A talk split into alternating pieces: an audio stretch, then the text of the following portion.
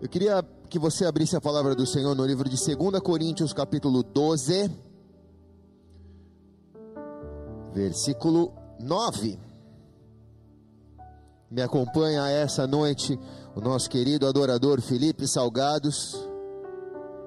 Ponto net, né?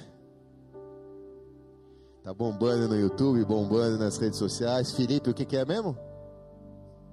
Silvatos.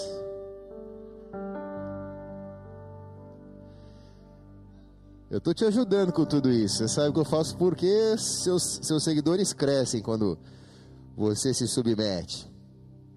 Cadê aquela meia que você usa como máscara? A meia que você usa como máscara. Bota aí, senão os caras vão filmar, vão ver que você está sem máscara, vai dar B.O. É, diz assim o texto: A minha graça te basta, porque o meu amor se aperfeiçoa na fraqueza. De boa vontade, pois me gloriarei nas minhas fraquezas, para que em mim habite o poder de Cristo. Por isso sinto prazer nas fraquezas, nas injúrias, nas necessidades. Posso colocar aqui nas pandemias, nas guerras, nas perseguições, nas angústias por amor de Cristo. Porque quando eu estou fraco, então eu sou forte.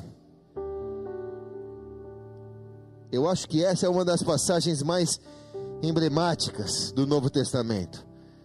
Porque fala de mim, fala de você. A última parte desse versículo diz: Porque quando estou fraco, ou quando sou fraco, então sou forte. Pai, essa é a tua palavra, faz ela saltar deste livro e vir servida na nossa vida. Manifesta, Senhor, a tua cura sobre nós.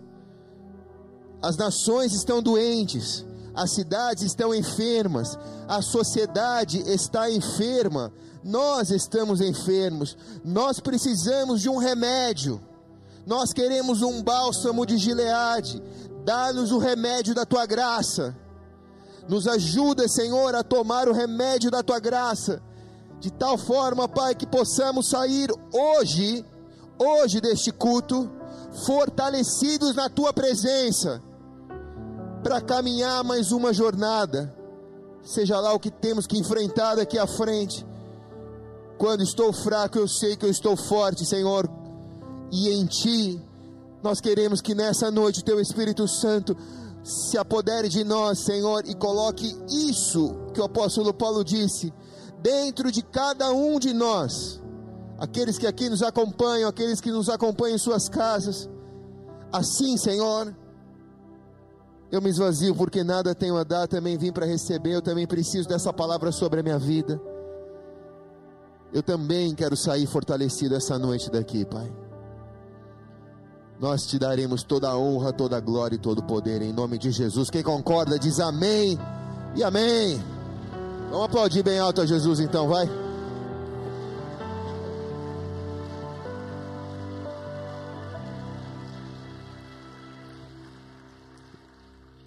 Eu acho que de todo esse período do semipresencial, esse curto período do semipresencial, essa é a noite que nós temos aqui a melhor participação de adoradores e adoradoras aqui no templo. Quais são as células que estão aqui hoje?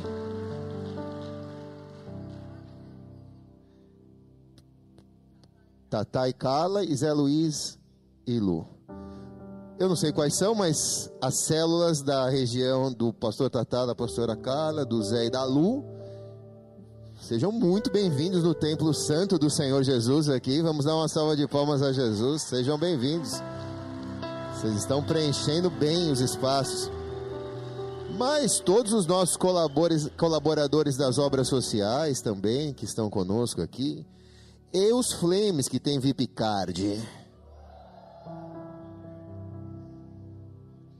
Amados, nesses dias, as nações estão passando por um processo de purificação, sejam pelos envolvimentos ideológicos com as questões da pandemia, sejam por questões raciais, conflitos raciais, sejam por problemas econômicos ou políticos, a única certeza que nós temos quando vemos os extratos das notícias é que as nações estão passando por um processo de purificação. E quando olhamos esse processo, precisamos enxergar Deus nele, embora seja caótico, seja problemático, sejam mortes e mortes hoje que nos alcançam, mortes hoje que estão numa zona de proximidade do nosso círculo social, problemas econômicos que já acontecem muito mais tempo próximos de nós. A sensação que temos é que a cada notícia que, que surge, um processo de purificação é desencadeado no meio da população. A gente vê op, opiniões sendo colocadas nas redes sociais e vemos até familiares brigando por causa dessas opiniões. É um caos generalizado todos estão dispostos a levantarem a sua voz e dar algum tipo de grito, algum tipo de protesto, algum tipo de opinião ou de manifestação. Na verdade, quando olhamos para todos esses episódios através dos nossos olhos espirituais, embora seja tão trágico esse cenário, ele nada mais e nada menos representa do que uma nação enfraquecida pela graça de Deus. Ele é simplesmente o resultado de uma nação enfraquecida pela graça de Deus, pela falta da graça de Deus.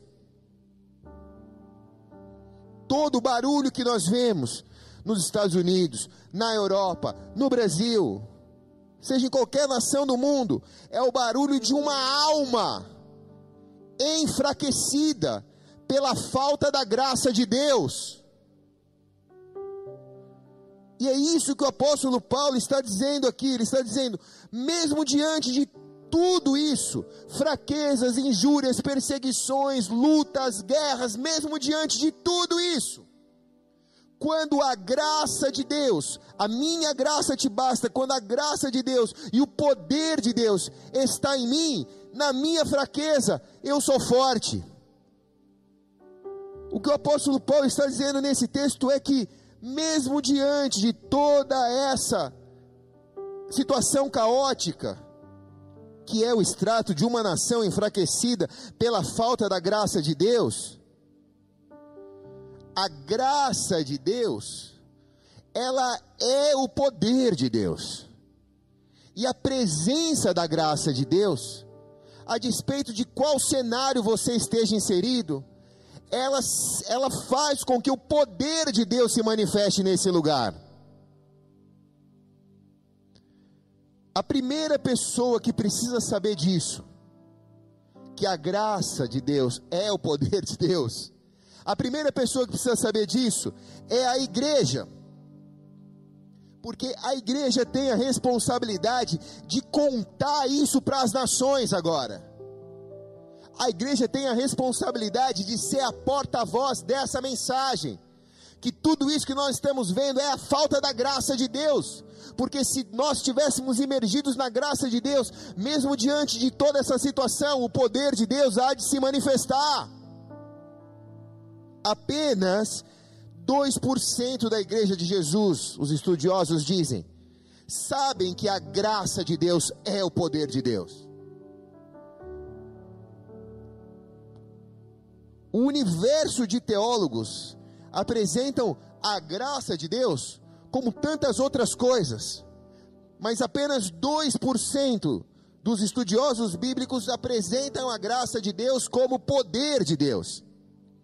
A igreja não sabe que a graça de Deus é o poder de Deus, e a igreja não sabe a responsabilidade que ela tem de transformar as nações. E essa é uma mensagem transformadora. A graça de Deus é o poder de Deus, mesmo em situações de guerra, pandemia, crise econômica.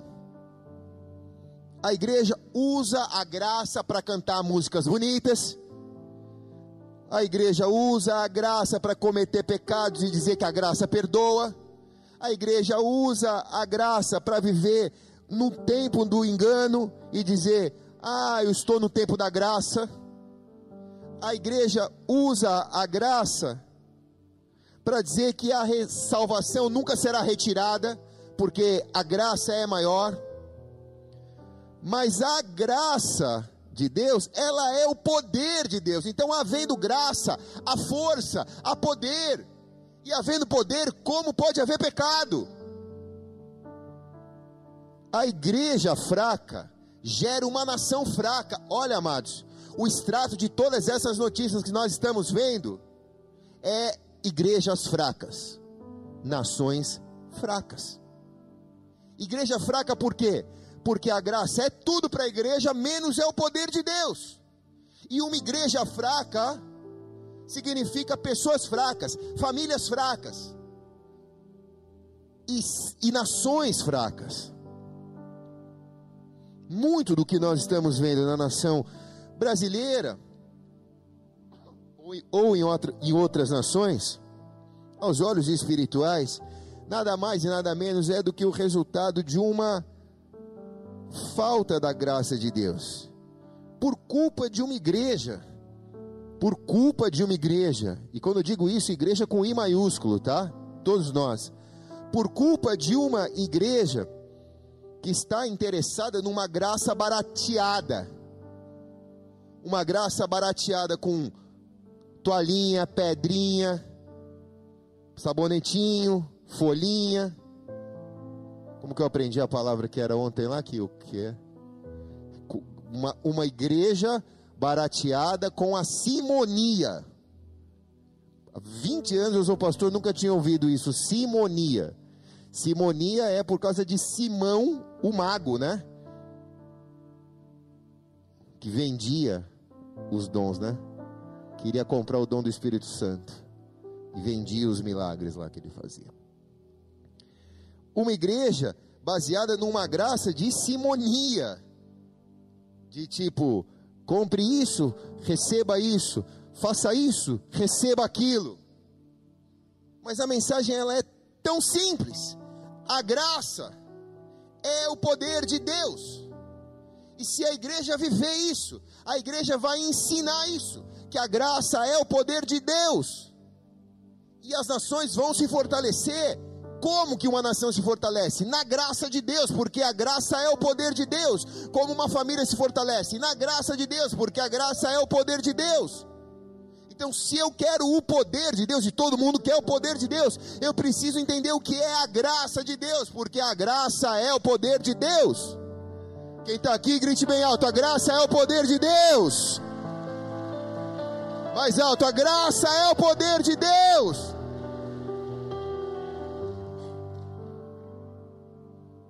Eu me lembro de uma história de um missionário que foi presentear uma tribo africana com um missionário britânico que foi presentear uma tribo africana com um carro de última geração para facilitar o trabalho daquela tribo. Eles estavam evangelizando aquela tribo, então ele levou para lá uma Land Rover, um carro de última geração, porque aquela tribo tinha que caminhar muitos quilômetros para buscar água. Então eles ofertando aquele carro para aquela tribo, imaginavam que eles iam usar aquilo e que de alguma maneira ia facilitar a vida deles para buscar água, pelo menos.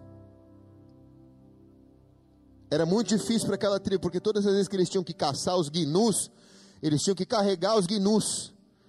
Então, ao fazer aquilo, aquela oferta, eles imaginavam que eles iam facilitar, que eles iam caçar e trazer a comida para a tribo dentro do carro. E quando eles foram dar de presente para o líder daquela tribo, com muita alegria ele recebeu e o missionário estava explicando para ele que o carro tinha salgados. Tinha ar condicionado, tinha rádio satélite, eles podiam ouvir a, BBC britânica, tinha DVD, tinha CD player, o banco deitava, tinha tudo que um carro de luxo tinha. E o chefe perguntou para ele: o que, que a gente deve te dar em troca desse presente? Ele disse: nada, é um presente só para sua tribo. Mas depois de alguns meses, esse missionário voltou lá e descobriu que eles faziam de tudo dentro do carro. Entravam porque estava calor e ligavam o ar-condicionado. Entravam para escutar a BBC britânica. Entravam para assistir as imagens dos DVDs, das pregações que eles deixaram. Menos dirigir o carro. Eles usavam todos os acessórios do carro, mas eles negligenciaram a principal função do carro, que era o transporte. E eu me lembrei dessa história porque a igreja, ela tem negligenciado a principal função dela. Ela tem usado todos os acessórios. Ela tem usado o ar condicionado, ela tem usado a televisão, ela tem usado as cadeiras confortáveis do templo, ela tem usado todos os acessórios, mas negligenciado a principal função, que é qual? Falar que a graça de Deus é o poder de Deus. 2 Coríntios 2, capítulo 6, versículo 1, eu leio aqui. E nós, cooperando também com Ele, vos exortamos a que não recebais a graça de Deus em vão. Tipo, o apóstolo Paulo está dizendo, não receba, e não é em vão isso, não é a graça em vão, não é a graça para usar o DVD, não é a graça para ficar no ar-condicionado do, da Land Rover, não é a graça para isso. A graça tem um propósito, ela não pode ser em vão, a graça tem um propósito, a graça vem para te encher do poder de Deus. Com o poder você vence o pecado. Com o poder você muda a situação. Com o poder você transforma o cenário. Com o poder você vence o inimigo. Então a graça é o poder. A graça ela não é um selo para você continuar fraco, ou um selo para você continuar pecando, ou um selo para você achar que tudo bem, porque domingo você vem para a igreja, vai chorar, vai se arrepender e Deus vai te perdoar. Não! A graça é o poder para te fazer um discípulo, uma discípula verdadeira dele.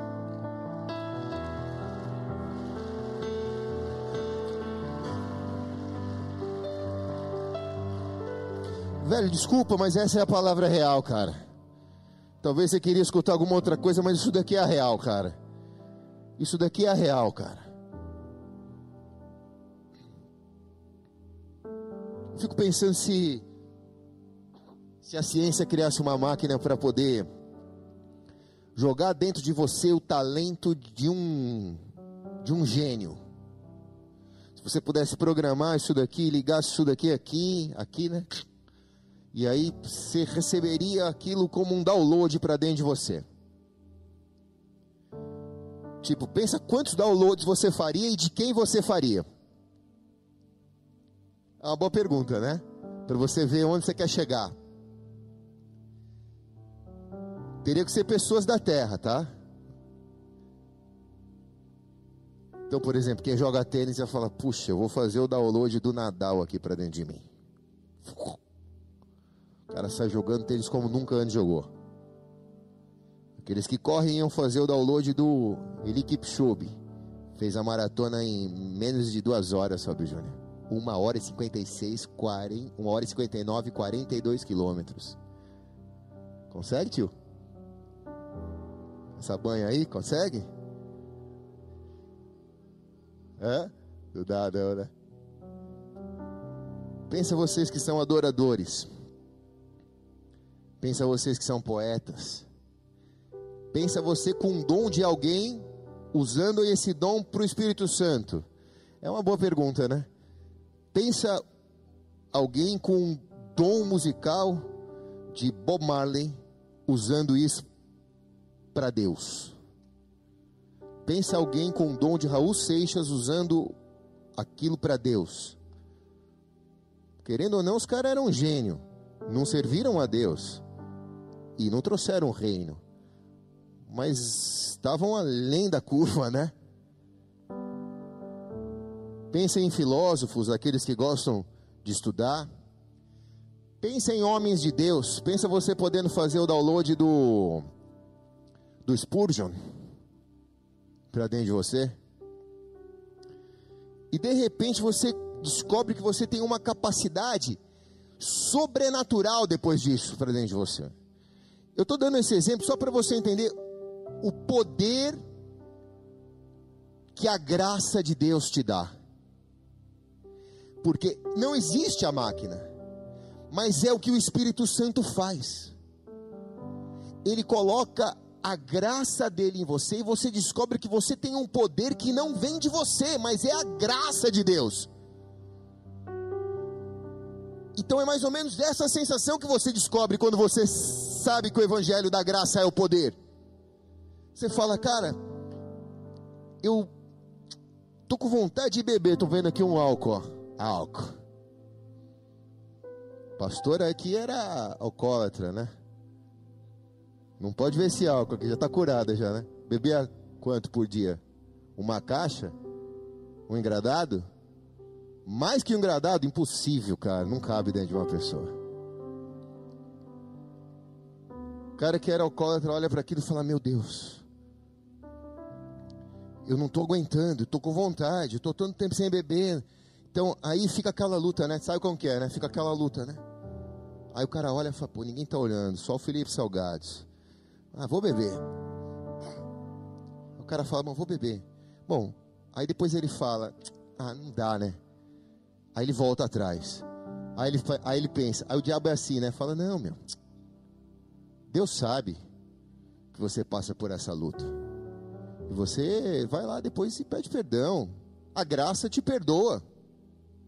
Aí o cara já começa, pô, peraí, esse pensamento aqui, é. Aí o diabo solta mais uma pulguinha e fala assim, ah, não precisa beber tudo. Vai só um pouquinho para matar a tua vontade. Você já viu essa história? Ah, só um pouquinho para matar a tua vontade. Aí o cara vai lá, bota só um mezinho assim, ó, dois dedinhos de conhaque. Toma.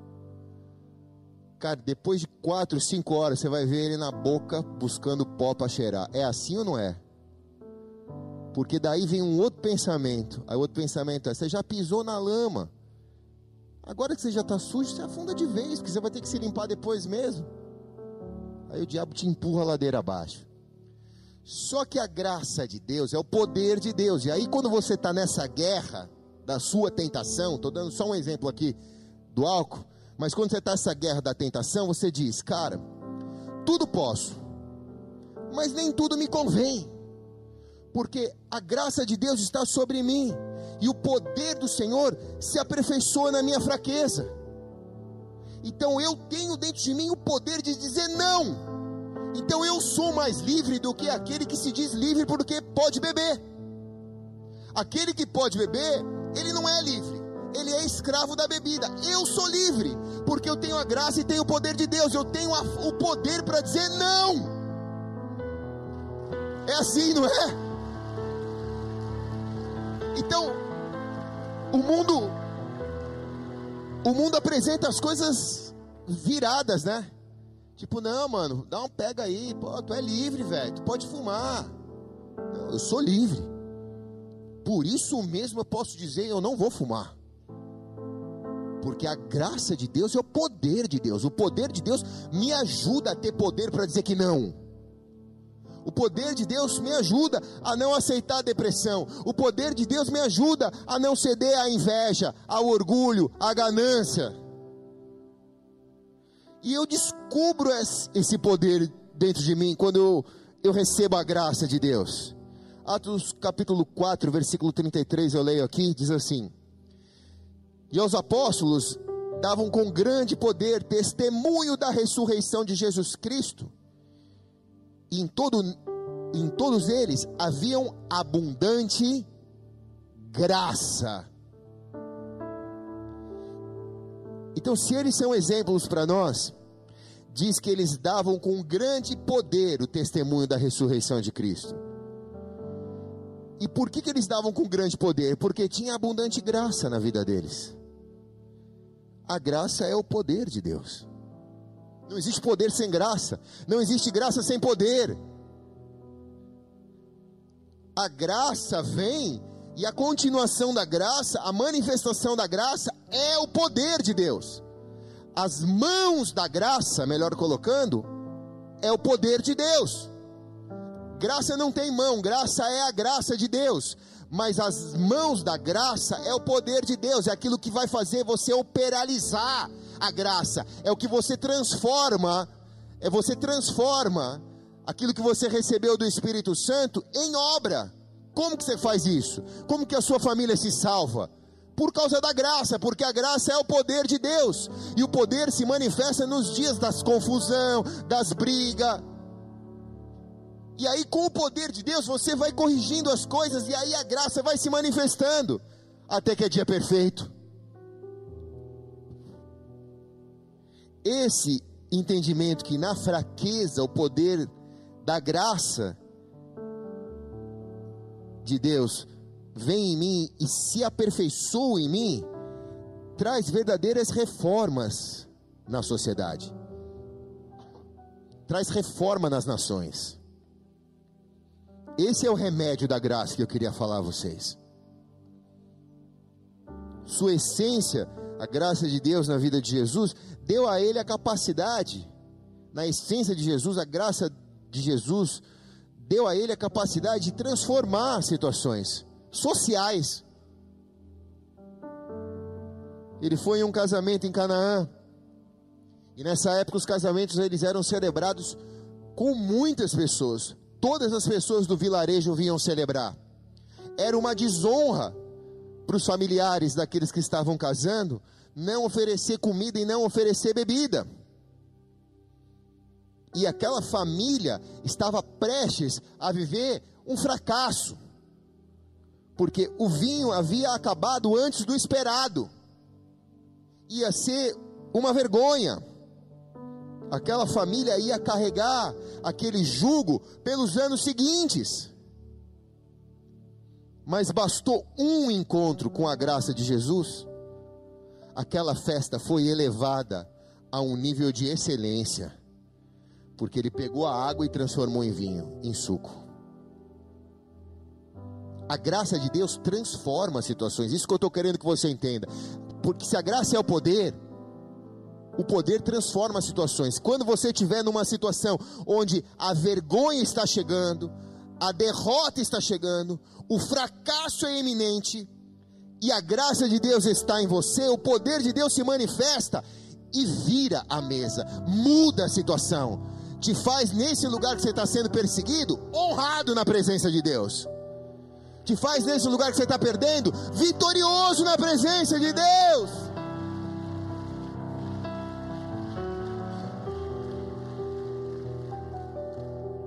Em outra comunidade, chamada Naim, o governador teria que dar o auxílio a uma viúva que havia acabado de enterrar seu único filho significaria que aquela viúva seria sustentada pelo governo por o resto da vida. Ia ser uma despesa social aquilo. Ia ser um custo que o governo ia ter que arcar. Pelo resto da vida, o Estado ia ter que providenciar alimento, roupa, abrigo e isentar aquela mulher do dinheiro dos impostos. E de onde viria aquele dinheiro? viria dos impostos recolhidos. Mas bastou um encontro com a graça de Jesus, e o Estado já não teria que dar mais nenhum dinheiro para ela. Ela foi resgatada na sua dignidade, a sua dignidade foi restaurada. Deus, ele, Jesus é especialista, por onde ele passou, ele resolveu problemas sociais. Porque a graça de Deus é o poder de Deus. E o poder manifesto muda situações nas nações. Em outra cidade, ele encontra um criminoso, um, praticamente um líder do crime organizado na época, que era Zaqueu, que era um cobrador de impostos, um saqueador do povo. Foi um encontro com Zaqueu um encontro com Zaqueu já foi suficiente para mudar a história de Zaqueu. Zaqueu, na noite que encontrou com Jesus, ele fez um voto com Jesus. Ele fez um voto de tornar aquela sociedade onde ele era inserido uma sociedade mais segura e mais próxima para viver, mais próspera para viver. As pessoas não seriam mais enganadas por Zaqueu. E ainda ele declarou: Eu vou devolver 400% de tudo que eu roubei das pessoas. Foi uma restituição. As pessoas receberam imposto de renda com 400% de inflação. Já pensou? Quem está aqui? Já pensou se essa graça se manifesta no Brasil e todos os governantes que roubaram, os corruptos que roubaram a nação brasileira, recebessem a graça e o poder de Deus e dissessem: Nós vamos devolver para a população brasileira 400% de tudo que eles pagaram em imposto até os dias de hoje. Foi o que aconteceu nessa cidadezinha, meu. Isso é a graça, isso é o poder de Deus. Assim, a graça de Deus nessa cidadezinha estimulou a economia. E eu tenho dito isso aos pastores que estão próximos de mim e que me pedem conselho nesse momento da pandemia. Isso eu tenho dito a eles. A igreja precisa voltar a se reunir, a igreja precisa se esforçar para retomar, porque a igreja ela é o coração espiritual da cidade. Ninguém sabe disso. A gente não pode falar isso para os ímpios, que eles vão achar tão se sentindo agora. Mas aqui entre nós e aqueles que nos acompanham pela internet, a igreja é o coração espiritual da cidade. A igreja em funcionamento a igreja manifestando a graça e o poder de Deus, isso estimula a economia, isso faz com que a situação de fracasso seja quebrada, isso faz com que as despesas que o governo ia, iam ter com a população sejam supridas. Por quê? Porque a graça é o poder de Deus.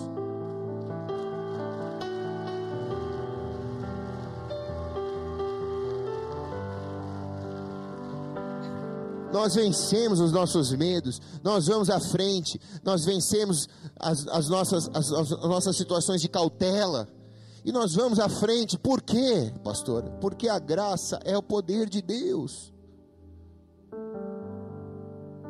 A gente precisa liberar o poder de Deus. Sem poder de Deus não tem restauração, sem poder de Deus não tem cura, sem poder de Deus não tem reforma social. A graça de Deus fez com que pessoas se transformassem em cidadãos mais produtivos na sociedade. Porque antes eram saqueadores, antes eram pecadores, antes eram vagabundos, mas a graça de Deus foi o poder de Deus e restaurou a autoestima daquela pessoa, e ela pagou o baseado e disse: Vou trabalhar. E ela começou a buscar aquilo, e depois ela disse: Agora eu quero constituir família, eu vou casar e você é uma família. E aí isso fez com que a sociedade recuperasse um ente perdido. Uma pessoa que estava esquecida. Quando eu vou dizer aos governantes, eu digo isso a eles. Eu falo, cara, vocês têm que agradecer a igreja, porque a igreja não recebe nada do governo e faz um papel que nunca vocês iam conseguir fazer. Recupera dependente químico, restaura casamento, salva a pessoa que está em depressão, ora por aqueles que estão desesperados. A igreja faz isso sem nenhuma ajuda do governo. Por quê? Porque a graça é o poder de Deus.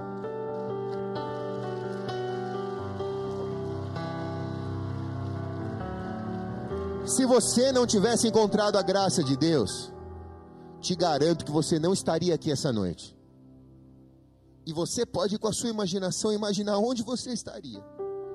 E como você estaria passando esses dias, se você não tivesse a graça de Deus. Consegue entender quem está aqui? Então a gente tem que ser grato a Deus. Grato pelo quê, pastor? Não tenho nada para agradecer. Você tem a graça de Deus. A graça é o poder de Deus. Só por isso você já tem que ser grato a Deus. Porque se hoje Deus te chamar como chamou os nossos irmãos e irmãs nesses últimos 15 dias, você vai para o céu, cara. Essa é a graça. A graça é o poder de Deus. Poderíamos continuar contando a história de Jesus até o fim, e nós íamos ver inúmeras mudanças sociais, porque a mensagem dele era a mensagem da graça e da graça do poder. João 21, versículo 25 diz: Há, porém, ainda muitas coisas, muitas outras coisas que Jesus fez, e se cada uma das quais fosse escrita, cuido que nem ainda no mundo inteiro poderia conter os livros que escrevessem tal história. Amém. Ainda que escrevessem tudo que a graça de Jesus, a graça que é o poder de Jesus fez, não iam ter livros no mundo que iam caber. Pensa quando você chegar no céu que você vai descobrir tudo que Jesus fez e que não coube na Bíblia. Não coube livro nenhum. Por que, que não coube? Porque a graça, ela é atemporal, ela continua fazendo. Então, a Bíblia fechou, mas não deu para falar tudo que a graça fez, porque a graça está fazendo hoje na tua vida. A graça está fazendo hoje na tua graça, na, na tua casa. A graça de Deus está fazendo hoje na tua família. Então tudo isso está sendo escrito nos livros do céu. Ela é atemporal. Eu estou terminando. Essa daqui foi a melhor plateia hoje da igreja. Quero ver as outras células. Bater essa plateia aqui. Eu creio firmemente que o diabo tem o objetivo de esconder essa verdade. Que a graça é o poder de Deus para a igreja. Eu tenho certeza disso. Porque a igreja continua funcionando, a igreja continua operando. Só que sem graça e sem poder, ela produz nenhuma mudança social. Ela não produz nenhuma reforma social. Ela não produz nenhuma reforma familiar. Ela só é uma religião contemplativa de boas mensagens e de um Jesus que foi um homem bom. Ela só é isso. Mas quando a graça é o poder de Deus, uma mensagem como essa mexe com você, mexe comigo, mexe com as nossas estruturas, mexe com a cidade. O inimigo não teme o fato de nós termos lindas igrejas, muitos livros escritos, grandes reuniões, transmissão pela internet. Se nós somos ignorantes na graça de Deus, o inimigo não teme isso. O inimigo teme o inimigo teme quando os cristãos descobrem que o poder de Deus está na graça de Deus. E, consequentemente, a habilidade que nós temos de transformar a sociedade e fazer o que Jesus fez. Jesus disse: Vai, vocês vão fazer o que eu fiz de obras ainda maiores. E por que a gente não faz? É preocupante quando nós escutamos que 30%, 40% da população brasileira é cristã protestante. Porque a gente é um número grande que atrai até ambições políticas. Mas o que essa multidão de pessoas tem feito? Por que, que o Brasil não mudou? Por que, que as sociedades não foram reformadas? Por que, que as cidades não foram restauradas? Por que não há mudança social? Se nós somos 40%, 30% que seja da população brasileira, que tipo de crente está dentro desses 30%? Que tipo de discípulo, se há discípulo dentro desses 30%? A sociedade ela é transformada com a graça de Deus, e a graça é o poder de Deus. E eu só tenho essa habilidade quando eu vivo o evangelho da graça, que é o poder de Deus. Martim Lutero colou, colocou, pregou 95 teses na porta da Catedral de Wittenberg, na Alemanha. E o que ele estava buscando com aquelas 95 teses? Uma reforma, uma revolução, que se chamou Revolução Protestante. Hoje, a gente não precisa colocar nada pregado numa porta velha. Hoje, a gente tem que pregar as coisas do nosso coração. A porta hoje são os corações das pessoas. Eu preciso ser reformado para me transformar num reformador. Eu preciso ser reformado pela graça de Deus para me transformar num reformador da graça de Deus, não um inquisitor evangélico, não um acusador do meu irmão, mas um reformador. Tipo, crê do jeito que eu creio, faça do jeito que eu fiz, porque Deus mudou a minha vida e vai mudar a tua também. Isso é a graça e o poder de Deus.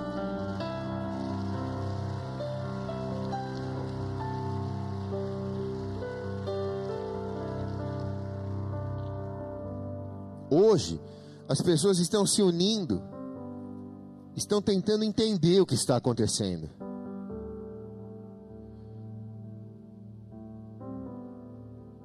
Hoje, a maior revolução ela não tem que ser feita com bandeira preta, vermelha, verde, amarelo, a favor dos negros, a favor dos brancos. Não. Hoje, a maior revolução que precisa ser feita não é com grito na rua não é se ajoelhando em praça pública. Hoje a maior revolução que tem que ser feita é com a graça, que é o poder de Deus. A gente estava assistindo, maratonando esse final de semana do, de uns episódios chama AD, né, bem? Como que é? Reino e Império difícil de achar, que comprar, no YouTube tem e tal. Mas eu acho que, que é um, uma, uma das séries mais bem feitas, mais bem feitas do cristianismo bíblico, tá? Não tem aquelas pegação do, das novelas da Record, né? Não tem aquelas pegação da novela da Record.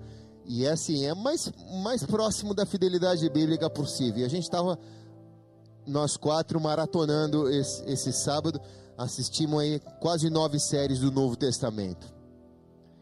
Eu quero te indicar que você assista. Não sei como você vai fazer para você baixar, mas tem que comprar, tem que faz aí, faz os seus malabarismos aí. Não tem, não tem piratex, tá? É, e aí o que que acontece? Eu estava vendo aquilo, o que mais chamou a minha atenção foi a conversão de tudo que eu assisti, das nove, dos nove. Ah, não vou falar isso não, vai, deixa para lá, vai. que mais chamou minha atenção dos nove episódios que a gente assistiu, doze episódios que a gente assistiu, eu estava quase dormindo no final, já estava confundindo. Isso é Pilatos, isso é Caifás. Quem perguntava para ela já estava confundindo os personagens. Mas o do apóstolo Paulo foi o mais legal para mim. Porque, cara, o apóstolo Paulo ele era irado. É bom a gente ver, porque você fala, cara, a Bíblia realmente é verdade, né?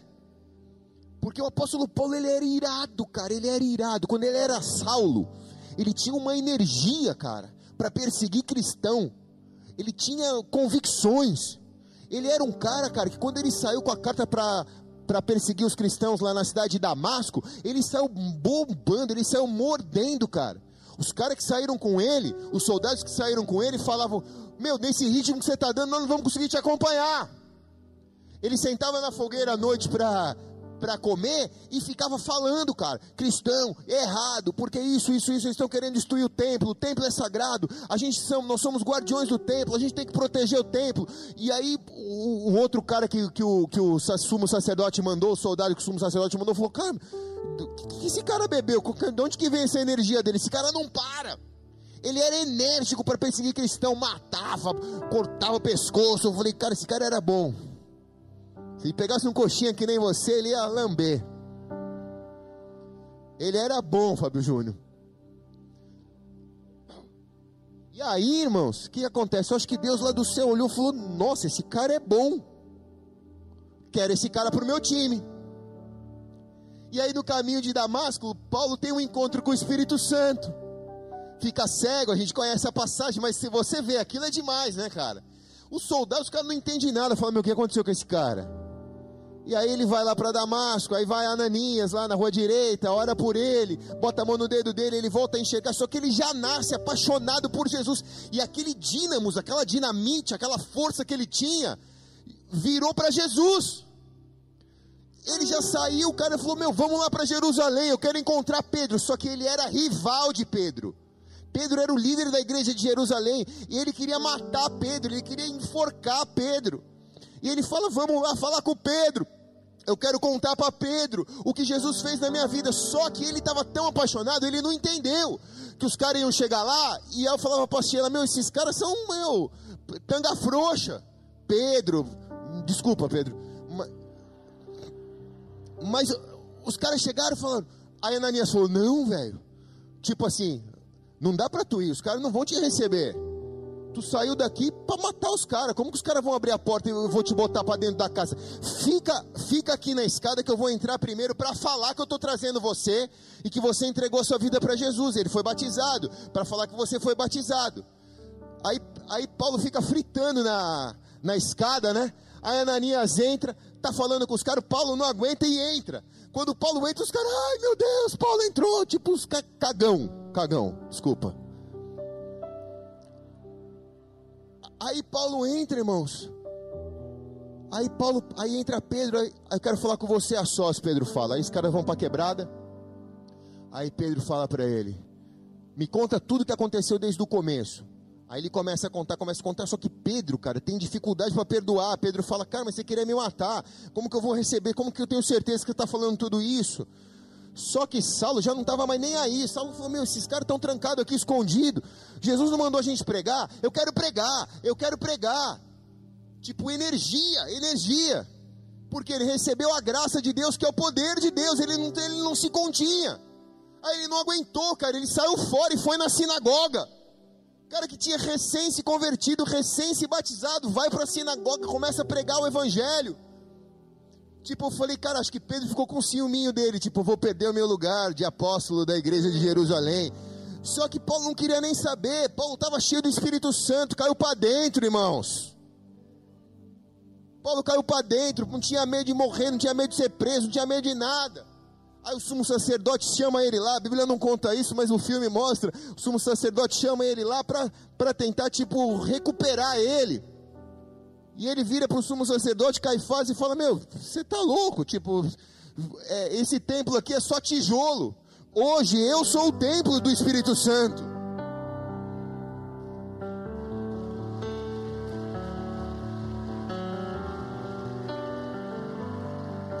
Assiste que tu não vai se arrepender, velho. Tu vai sair incendiado para fazer a obra de Deus. Pedro tem dificuldade de perdoar porque a graça de Deus, ela não é meramente uma cobertura para os nossos pecados. A graça de Deus, ela nos capacita a viver coisas inusitadas. Porque a graça é o poder de Deus. É inusitado. É tudo muito, muito novo para Pedro ali, para os apóstolos entender o que tinha acontecido com, com Paulo. Era, eu me coloquei no lugar deles. Ia ser difícil, né?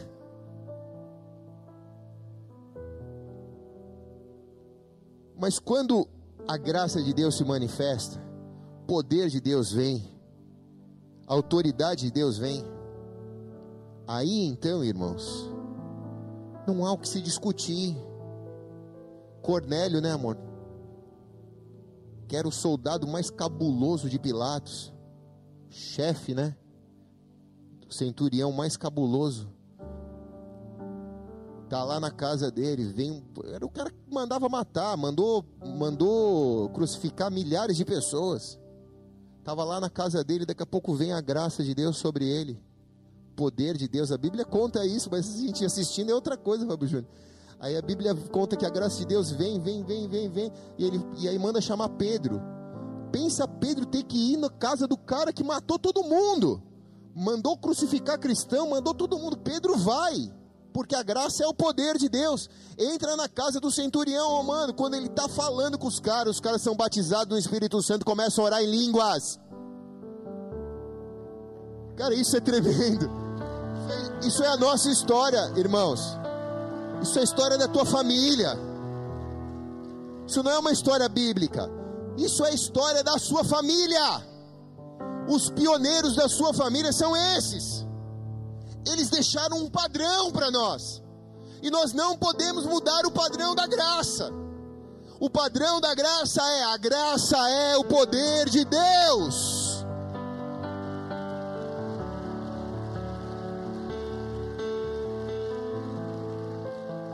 Então, lição de casa, essa semana aí, dá o jeito aí, assiste AD, Reino e Império, tá? Alguns, alguns são abertos, outros são pagos, né? É, dá um jeito aí. Vamos orar? Feche teus olhos por um instante, baixe sua cabeça.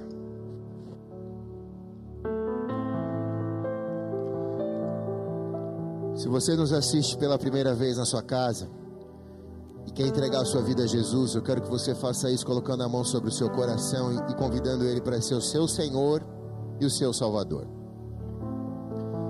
Se você vai fazer isso agora, aí eu queria poder te conhecer. Como eu não consigo te ver, só você está me vendo. Manda para nós um direct. Essa semana nós estamos reformando as nossas comunicações porque nós estamos dando conta que os nossos serviços telefônicos não estão produzindo resultado. E muito em breve eu vou, eu vou trazer um WhatsApp aqui para você. Vou trazer um WhatsApp aqui para você. E aí nessa hora você vai me mandar uma mensagem nesse WhatsApp. E aí esse, nesse WhatsApp a gente vai te responder, nesse Zap a gente vai te responder já a célula que você vai ser convidado aí. E a gente já vai passar o teu contato direto para o líder da célula. Hoje em dia ninguém atende mais telefone, né? Então eu peço perdão a você que nos mandou contato e, e a gente tentou duas, três vezes e não conseguimos falar com você. Eu te peço perdão por isso. Na próxima semana eu já vou te trazer um número de WhatsApp para você mandar para mim e eu te responder, tá bom? Hoje, manda um direct para nós que a gente vai tentar te responder ou pelo Instagram, ou pelo Facebook, ou mesmo tentar essa semana ainda te ligar. Pai, eu quero abençoar cada uma dessas pessoas que fez esta oração pela primeira vez, entregando a sua vida a Ti. E eu quero te pedir que agora o Senhor se torne pastor da vida deles, como o Senhor é o nosso pastor. E da mesma maneira que nada tem nos faltado, Senhor venha com a tua provisão sobre eles para que nada os falte. E da mesma maneira que o Senhor tem nos protegido e nos livrado dos lobos que estão ao nosso redor, vem sobre eles e acampa os teus anjos ao redor deles. Da mesma maneira que o Senhor tem nos protegido como igreja, estende essa proteção sobre eles, porque contra a igreja as portas do inferno não vão prevalecer. Em nome de Jesus. Amém e amém. Vamos aplaudir bem alto a Jesus. Vamos colocar todos de pé em sua casa. Se coloque de pé também. Vamos adorar o Senhor. Aleluia.